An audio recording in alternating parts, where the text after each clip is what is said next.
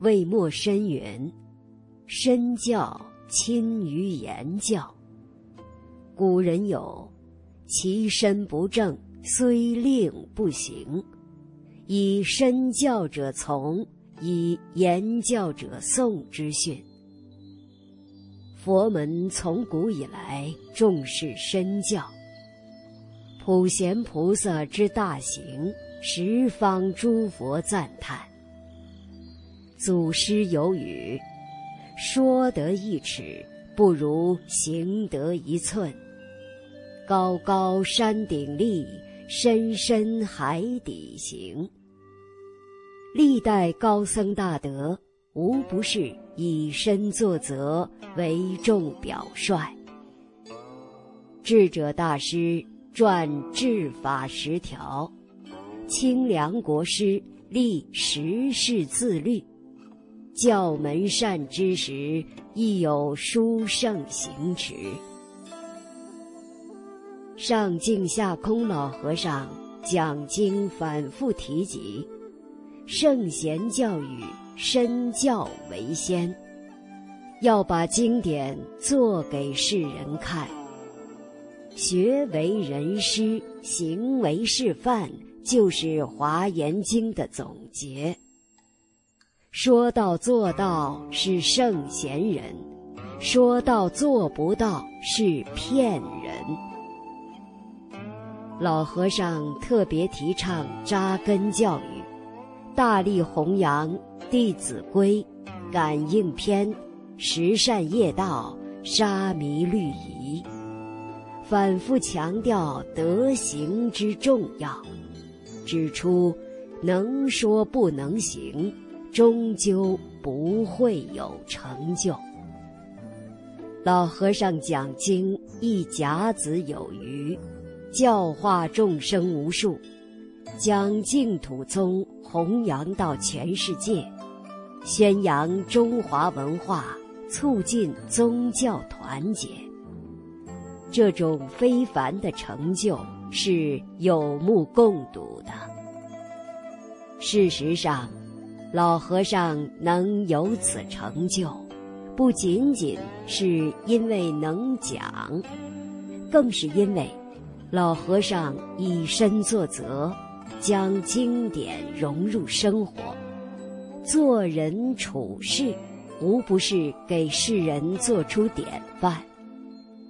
所谓德尊普贤，世教利喜，因此。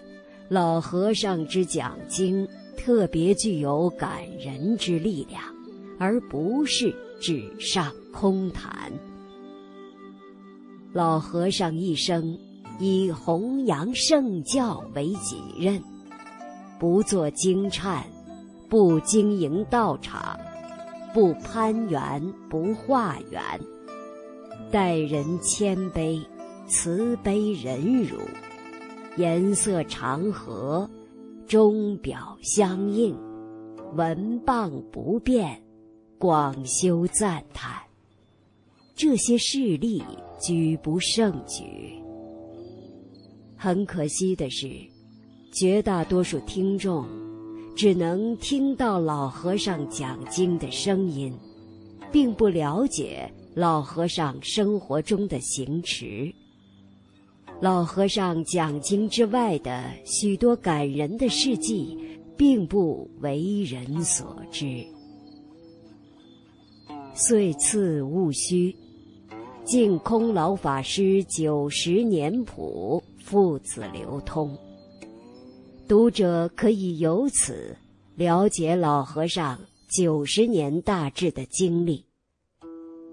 然而，对于细节，年谱虽有顾及，仍然未能更多展示。为了弥补此缺憾，今编辑完成了《老和尚的身教》一书的初稿，以馈读者。与老和尚相关的书籍，这也算是前所未有过的了。此书编辑的目的，是欲将讲台之下的老和尚究竟是什么样子，展示给关心老和尚的人们，算是对于所有爱戴、敬仰老和尚的人们的一份礼物。老和尚为人谦逊，自己的行持极少对外人提及。只有在老和尚身边生活过的人们，才能知道老和尚令人钦仰的一点一滴的事迹。而这些，恰恰是听众们所不知晓的，而又希望了解的。为了挖掘老和尚的身教点滴，编辑组广泛征稿。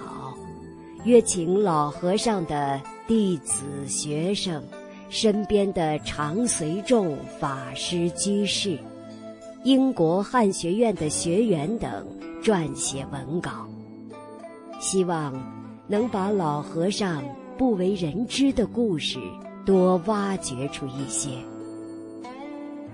功夫不负有心人，征集来的稿件不断增多。老和尚的生活点滴也越聚越多。在整理这些文稿的时候，编者看到了一位不一样的老和尚。不是讲堂中身披袈裟娓娓道来的老和尚，而是一位谦卑、温和、勤劳、节俭。处处为他人考虑，处处以他人利益为先的无私的可爱的老人，编者内心深受感动。庚子年，全球疫情肆虐，编者在编辑此书即将完成的时候，无意中。看到了大公网的报道，喜心一行共克时艰，净空法师为湖北防控新冠肺炎捐款。老和尚又为湖北慈善总会捐款一百万港币。编者想到，中国大陆以往发生洪灾。地震，老和尚每次都是热心捐助，但是从不高调宣传。这次为疫情的捐款，如果不是大公网报道，在老和尚的官方网站上是看不到的。这，也是老和尚的一种身教吧。最初征稿，要求只写身教相关的内容，但是，可能老和尚感人的故事太多，有些稿子中不但有身教，也有老和尚私下的言教。不过，这也是一种广义的身教。老和尚。一生以讲经为事业，在讲台之下，老和尚度生的方便，都算是一种身教吧。因此，编者依然保留了这些内容。或许，这本书应该叫《讲台之下的老和尚》，也许更加恰如其分。又或者，叫做你所不知道的净空老和尚，更为妥帖。不管叫什么，这本书具有一种莫名的感人力量。还是，请大家展卷一读吧。如果您还了解老和尚书中未记载的不为人知的事迹也欢迎投稿以便在版时加入。希望这本记述老和尚行持的实录能给您带来喜悦和启示。谢谢。老和尚的身教编辑小组。